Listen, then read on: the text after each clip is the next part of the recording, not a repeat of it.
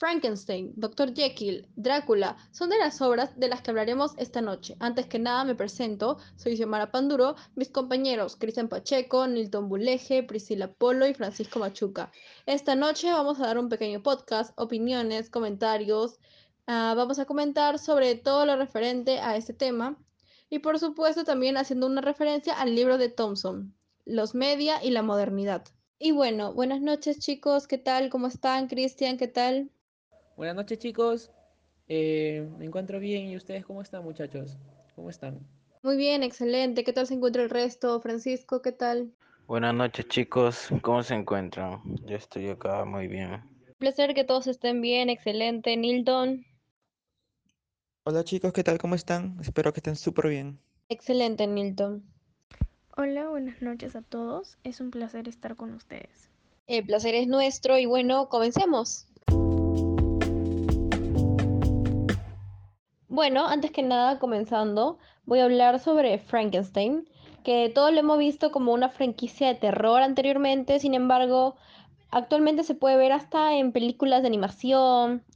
Ahora, como sabemos, Frankenstein es un personaje ficticio, el cual fue creado a partir de diferentes partes de cadáveres, al cual se les otorga la vida gracias a su creador, Victor Frankenstein, durante un experimento. Actualmente podemos ver demasiado Frankenstein, tanto en novelas, cómics, en series televisivas, en películas, en animaciones, en lecturas. Entonces podemos verlas en distintos ámbitos. Algunos se van más para el lado del terror, otros se van más por el lado de la comedia, tal vez por el lado de la simpatía. Hablemos un poco más de Frankenstein. Frankenstein es un monstruo, es una criatura humanoide el cual tiene una estatura prolongadamente enorme. Ya sé que lo enorme, lo bajo es subjetivo, sin embargo, se podría considerar una estatura enorme, ya que sobrepasa los 2 metros 40. Ahora, casi inmediatamente después de nacer, él es capaz de ponerse de pie, de caminar, de usar ropa. Entonces se encuentra que es bastante inteligente. Por supuesto que cabe recalcar una cosa, y es que en las películas, en las series, no lo muestran de ese modo, lo muestran como un ser temeroso, ser inteligente. Entonces, por esta parte, no, originalmente Frankenstein se puede considerar muy inteligente por el hecho de que puede caminar, puede usar ropas y eso que recién ha sido creado. Ahora, si nos enfocamos en la novela original, cuando se creó Frankenstein, Frankenstein fue abandonado por su, por su creador, Victor Frankenstein, como yo lo había dicho el cual es repugnado por su aspecto físico. Así que durante varios días el monstruo estaba asustado, estaba triste, estaba ignorado por su identidad. Estaba vagando por los bosques, estaba tratando de sobrevivir como se puede, a base de las cosas silvestres, del agua del río. Justamente gracias a esta apariencia es que él termina rechazado por todas las personas de las que él buscaba algún tipo de aceptación cuando buscaba refugio, cuando buscaba comida, etc. Con el paso del tiempo, él se encuentra una casa donde hospedarse. Cuando se fue la familia y solo quedó un señor, que era el dueño de la casa, que era ciego, él decía acercarse, en realidad no tenía un mal corazón. Él decía acercarse, hablar con él y hasta ahí todo perfecto. Sin embargo, luego regresa a la familia y otra vez es rechazado completamente y él se va. Un día que estaba deambulando por el bosque se encuentra con una niña. La niña se estaba ahogando, por ende él decidió salvarla. Sin embargo, su padre al verlo le disparó a Frankenstein a tal punto que casi lo mata. Es ahí donde Frankenstein cambia completamente y se pone agresivo, se pone tan triste que empieza a ver todo de forma violenta. Un día llega a la familia Frankenstein, así es, lo encontró en Ginebra. Sin embargo, no encontró directamente a su, su creador, encontró al hermano, a su hermanito pequeño. Y él, por tanta cólera, por tanta rabia, lo asesina. Luego de eso, cuando él se encuentra con su creador, le explica todo, le cuenta todo y lo culpa. Por ende, decide pedirle que le cree una versión de él en femenina, una compañera. Él acepta al principio, sin embargo después se niega rotundamente por miedo a crear una especie de monstruos, a lo cual Frankenstein se enoja de tal manera que dice que estará presente en la noche de bodas de su creador. Y dicho y hecho, Frankenstein regresa la noche de bodas y aprovechando que Víctor no se encontraba, decidió asesinar a la novia de toda la vida de este, Elizabeth Lavenza. Después de esto que les estoy contando, creo que podemos considerar que Frankenstein en realidad no era malo. Por más que se le haya dado el nombre de monstruo por su apariencia física, él no era malo, él era bueno. Él buscaba comida, buscaba un hogar, buscaba amigos, buscaba una familia, buscaba encariñarse con alguien a tal punto de que se olvidara de su aspecto físico y lo quisieran por tal cual es. Un día él se cansó y decidió empezar a asesinar, lo cual lo convirtió ahora sí en un monstruo. Entonces creo que todos estarán de acuerdo en que Frankenstein en realidad jamás fue malo, pero cuando lo fue, eso cayó completamente sobre el peso de todas las personas que murieron. Muchas gracias. Ahora pasemos con Priscila Polo, que nos va a hablar sobre Dr. Jekyll. Bueno, yo les hablaré de la novela del Dr. Jekyll y Mr. Hyde. Esta es una novela escrita por Robert Louis Stevenson y publicada por primera vez en inglés en 1886 que trata acerca de un abogado, Gabriel John Utterson, que investiga la extraña relación entre su viejo amigo, el Dr. Henry Jekyll, y el misántropo Edward Hyde. Es un libro de terror e intriga en el que se pone de manifiesto un debate entre el bien y el mal, así como la dualidad del ser humano. Su origen se debe a una pesadilla del propio autor, que pronto sobre el papel se convirtió en un clásico de la literatura. La novela nos cuenta que Jekyll es un científico que crea una poción o bebida que tiene la capacidad de separar la parte más humana del lado más maléfico de una persona. Cuando Jekyll bebe esta mezcla se convierte en Edward Hyde, un criminal capaz de cualquier atrocidad. Según se cuenta en la novela, en nosotros siempre está el bien y el mal juntos. Por eso Hyde, símbolo de todo lo perverso, resulta repugnante a todo aquel que lo ve. El libro es conocido por ser una representación vivida de un trastorno psiquiátrico que hace que una persona tenga dos o más identidades o personalidades con características opuestas entre sí.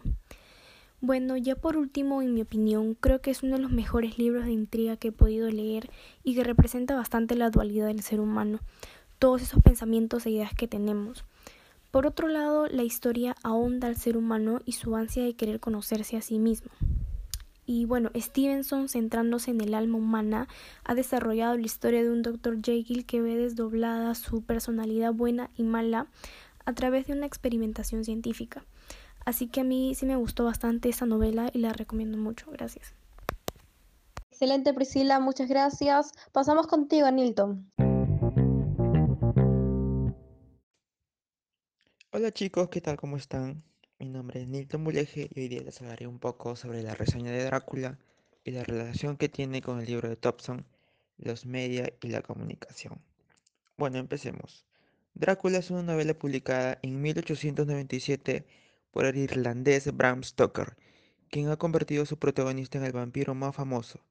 Se dice que el escritor se basó en las conversaciones que mantuvo con un erudito húngaro llamado Arminius Bamberi, quien le habló de Vlad Drácula.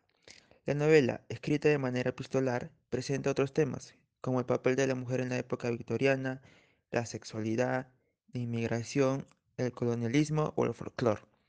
Como curiosidad, cabe destacar que Bram Stoker no inventó la leyenda vampírica, pero la influencia de la novela ha logrado llegar al cine, el teatro y la televisión.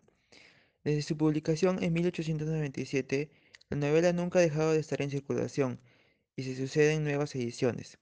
Sin embargo, hasta 1800, 1983 no abandonó el terreno marginal de la, literatura sensacionalista para incorporarse a los clásicos de la Universidad de Oxford.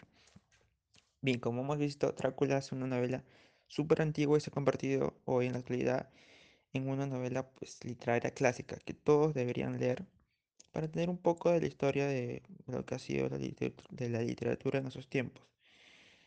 Y bueno, más que nada, el libro de Drácula trata de cómo un joven abogado va a visitar a un conde Drácula en su castillo en Transilvania, en la cual este Drácula lo tiene como recluso para poder asesinarlo y formar parte de su, del clan de los vampiros.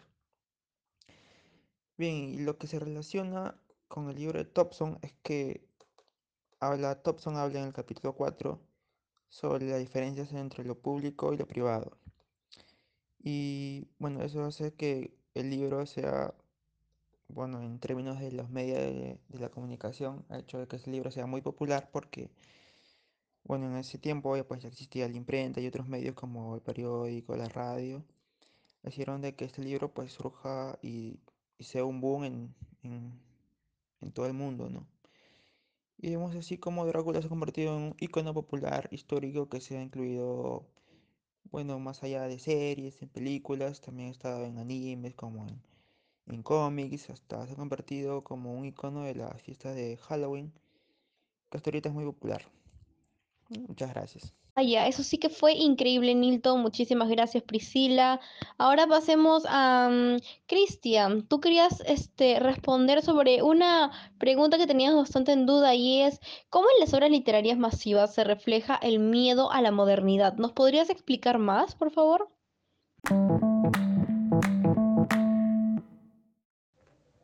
Frankenstein enmarca las discusiones acerca de los riesgos de lo nuevo.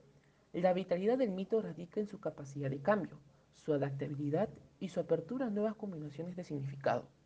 Expresa los dilemas éticos y las ambigüedades inherentes a la ciencia y tecnologías.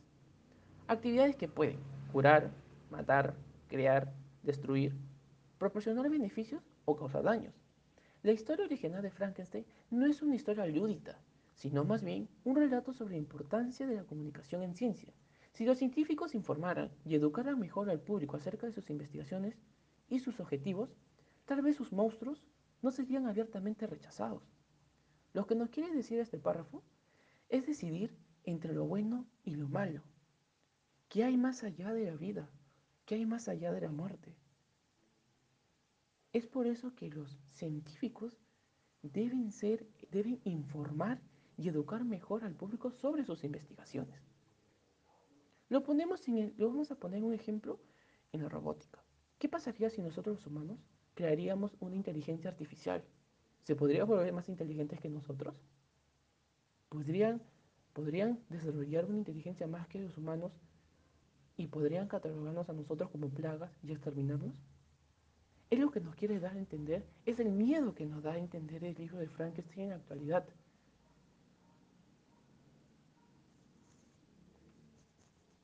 Todo lo leído en el libro de Frankenstein, eh, el miedo que nos da en la modernidad es, ¿se estará haciendo 100% sincero con lo que se hace con la ciencia? Las investigaciones, los proyectos científicos que hacen, ¿estarán siendo ciertos o sinceros con, con todo el mundo? Es lo que nos quiere dar a entender eso. Entramos en, un, en una nube de pensamientos en la que no sabemos si nos están ocultando algo. De repente eh, se puede regresar de la muerte, se puede revivir, cosas que aún la ciencia no nos dice, o cosas que aún los científicos no nos dicen. Wow, nos has dejado boquiabiertos. Por otra parte, Francisco, tú nos ibas a comentar de cómo en el Perú se da este miedo. Hola, buenas noches. Bueno, este, este miedo a la modernidad en el Perú se puede reflejar de diferentes formas, ¿no?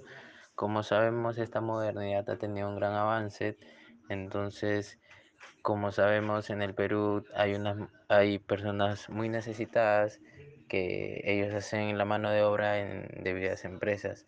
Entonces, gracias a este avance de la modernidad, se podría decir que estas empresas podrían suplantar este tipo, este tipo de mano de obra, entonces las personas que más necesitan ya no podrían este, tener este beneficio, ¿no? Bueno, como también sabemos, la modernidad condiciona la conexión de la cultura individual y con las redes sociales. Este, también como sabemos, esta modernidad este, condiciona mucho la cultura andina. Como, como sabemos, la cultura andina integra la reciprocidad y sabemos que su comunidad tiene una buena forma de vivir, pero con, estas, con este avance de la modernidad condiciona un poco la, la conexión entre, entre estos individuos, ¿no? Podríamos decir que la modernidad y la cultura eh, andina en el Perú este, no facilita la búsqueda de la igualdad social. Y no solo en la cultura andina, sino en diferentes partes del Perú, de diferentes culturas, ¿no? Podríamos decir que estos son prácticas sociales totalmente diferentes y cada uno tiene su existencia individual. Completamente la razón, Francisco. Bueno, chicos, fue un placer hablar con ustedes, escuchar sus puntos de vista, sus pláticas sobre cada una de las obras, qué les ha parecido, qué tal todo. Muy fascinante. Espero que les haya gustado esta conversación. Espero verlos prontos a todos. Cuídense, por favor, no salgan. Este, muy pronto estaremos de nuevo para una conversación aún más a fondo sobre este tema. Fue completamente un gusto, chicos. Muchísimas gracias. Bueno chicos, espero que les hayan pasado súper bien sobre este tema súper interesante del cual hemos hablado y para mí ha sido un gusto estar con ustedes esta noche platicando.